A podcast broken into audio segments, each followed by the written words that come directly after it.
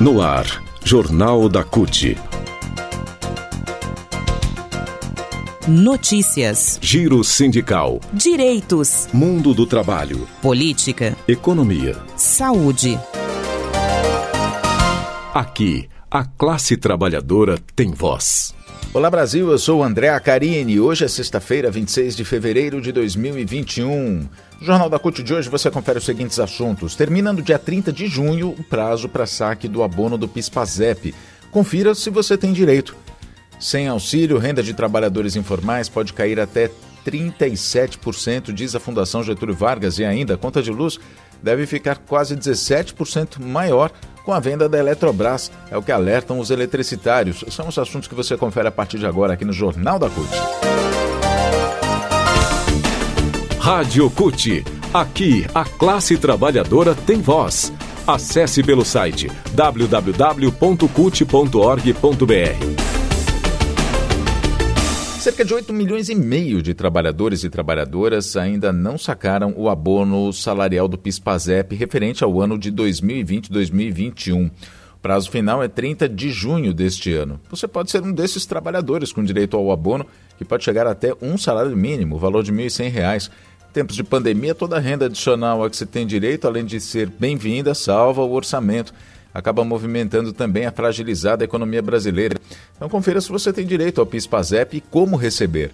Todos os anos, o cronograma de pagamentos do abono do PIS/PASEP se inicia no mês de julho para os trabalhadores que nasceram no mês de janeiro e segue por 12 meses conforme a data de nascimento. Só que no início deste ano, o abono foi antecipado para todos que ainda não haviam recebido. A gente vai ver então uh, sobre isso, não é?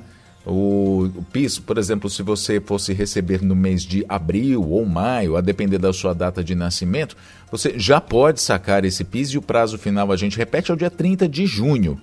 Quem tem direito ao PIS, ao abono salarial do PIS, é quem trabalhou com carteira assinada ao menos 30 dias no ano de 2019, na iniciativa privada com renda média máxima de dois salários mínimos. Quem tem direito ao PASEP é, são os servidores, né? Na verdade, são os servidores públicos que estejam cadastrados no programa há pelo menos cinco anos, com renda média mensal também de até dois salários mínimos no ano base. Se você se encaixa nesses requisitos, o calendário para prazos, uh, o calendário de prazos para o saque, então, e a data limite para o PIS-PASEP é, é, até o dia 30 de junho, a gente repete. É importante que você retire esse dinheiro, né? Que você tenha essa renda, porque é direito seu. Agora, quanto é o valor, né? Qual é o valor? A gente disse que pode chegar até um salário mínimo. Então, tem direito a um salário mínimo aqueles que trabalharam em empregos formais durante os 12 meses de 2019 e ganharam até dois salários mínimos, trabalharam os 12 meses. Os demais trabalhadores, ou seja, aqueles que trabalharam menos tempo, menos meses, o cálculo do valor é proporcional. Então, para saber o valor que você tem direito, é só dividir o valor do salário mínimo, que é R$ 1.100, por 12. Isso dá 92. Aí você multiplica pelo número de meses que você trabalhou. Se você trabalhou um mês, vai, ser, vai receber 92 reais. Dois meses, 184 reais e assim por diante. Como sacar o PIS? Pagamento do abono pode ser feito por meio do, de crédito em conta individual, caso o trabalhador seja correntista na Caixa Econômica Federal. Pode também ser sacado nos terminais eletrônicos da Caixa, correspondentes Caixa Aqui e loterias, e com o cartão do cidadão, obviamente. Né? O saque pode ainda ser feito diretamente em uma agência da Caixa, lá na boca do Caixa. Os documentos necessários são carteira de identidade, carteira de habilitação, modelo novo, carteira funcional reconhecida por decreto, identidade militar, a carteira de identidade de estrangeiro ou então passaporte emitido no Brasil ou no exterior, um desses documentos.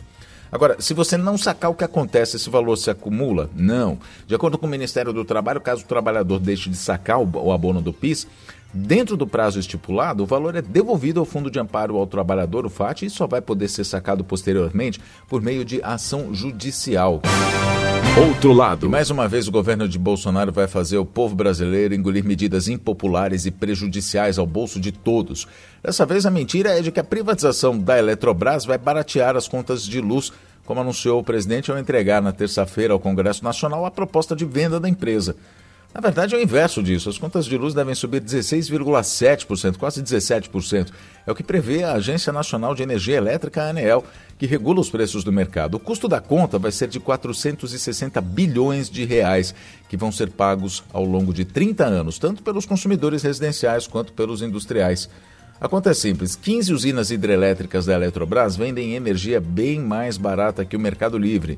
O megawatt hora é, dessas hidrelétricas custa entre 40 e 60 reais, enquanto no setor privado o preço é de 200 reais, de 200 a 800 reais. Uma diferença de preços que chega a ser 20 vezes maior. E exemplos não faltam de como a privatização tem sido prejudicial aos consumidores. Oito estados, Goiás, Acre, Rondônia, Roraima, Amazonas, Piauí, Alagoas e Amapá, têm seus serviços privados e as reclamações de serviço ruim e contas altas são constantes. Já Bolsonaro disse que a tarifa de energia mais barata vai ser destinada aos estados das regiões Norte e Nordeste. Só que, para isso acontecer, é preciso sancionar o texto de outra medida provisória, a 998, que foi aprovada pelo Congresso. O texto dessa MP diz que as empresas do setor elétrico vão ser desobrigadas a investir 30%, como é atualmente, nas áreas de pesquisa e desenvolvimento, chamado PID.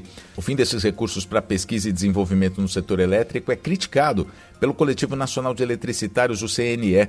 O Nailor Gato, que é dirigente do coletivo e trabalhador da Eletronorte em Rondônia, disse que, assim como na educação e na saúde, com as vacinas, Bolsonaro acaba com investimentos em pesquisas e desenvolvimento no setor elétrico. Ele diz: não existe país desenvolvido sem pesquisa. Bolsonaro é atraso. Economia. A renda dos trabalhadores informais, aqueles que trabalham sem carteira assinada, e a dos que foram classificados como invisíveis pelo governo de Jair Bolsonaro, aqueles que não recebem Bolsa Família nem o benefício de prestação continuada, pode cair até 37% se o Congresso Nacional não aprovar rapidamente o novo auxílio emergencial para diminuir os efeitos negativos na economia os efeitos que foram provocados pela pandemia do novo coronavírus. A informação é de um estudo feito pelos professores Lauro Gonzalez e Leonardo Oliveira, da Fundação Getúlio Vargas. O estudo diz que, mesmo com a concessão do benefício, a renda ainda poderia ficar praticamente inalterada para esse grupo de trabalhadores. Os pesquisadores simularam condições diversas para o auxílio emergencial, com diferenças em valores, público, gênero, gravidade, nível de gravidade da pandemia, região do país.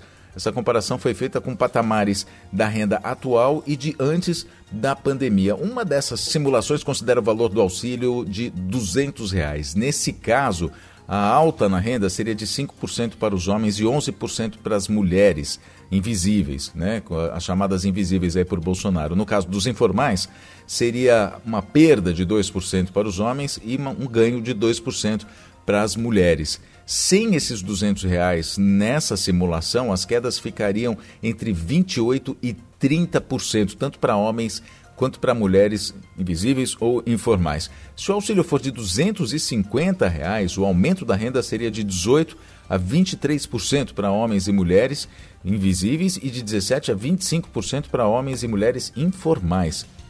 Nos meses em que vigorou no ano passado, os valores mensais pagos no auxílio emergencial, aprovado pelo Congresso Nacional, foram de 600 reais. Depois, quando Bolsonaro renovou mais alguns meses, a gente sabe, ele derrubou o valor para 300 reais. No total, o auxílio emergencial foi pago para quase 68 milhões de brasileiros entre abril e novembro do ano passado. Enquanto parte da população passa fome, milhões de brasileiros, milhões de famílias entram para a extrema pobreza, só em janeiro foram 2 milhões, Jair Bolsonaro e seu banqueiro de estimação, digamos, né, o seu ministro da Economia, Paulo Guedes, chantageiam o Congresso Nacional para pagar de três a quatro parcelas de apenas 250 reais. E aí a gente vê o que acontece na simulação do estudo da FGV, né?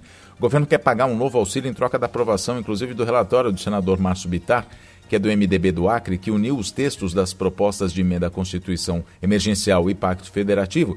E isso acaba com investimentos mínimos obrigatórios em saúde e educação, congela salários de servidores de todos os entes e incentiva as privatizações, entre outras maldades consideradas verdadeiras maldades por profissionais da educação e da saúde. Essas duas PECs, na verdade, destinariam, acabariam com a obrigatoriedade de um mínimo de investimento na saúde e educação e esse dinheiro que deveria ser investido nesses setores passaria então para o pagamento do auxílio emergencial. Essa proposta está tramitando na, na, na, Câmara, no Congresso. Essa semana deveria ter sido votada ou apreciada, mas foi adiada para a semana que vem justamente por esses tópicos, esses pontos polêmicos que merecem uma, uma análise melhor pelo Congresso.